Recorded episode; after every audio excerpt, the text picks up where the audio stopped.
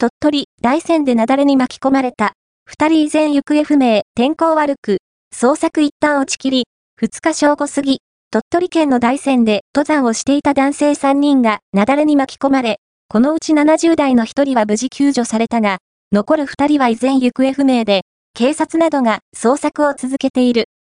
捜索は2日に続き、3日午前7時頃から再開されたが、現場付近は強い風が吹くなど、天候が悪く難航している。3日の捜索は、昼過ぎに一旦落ち切られていて、4日早朝、天候を確認してから再開される見通し。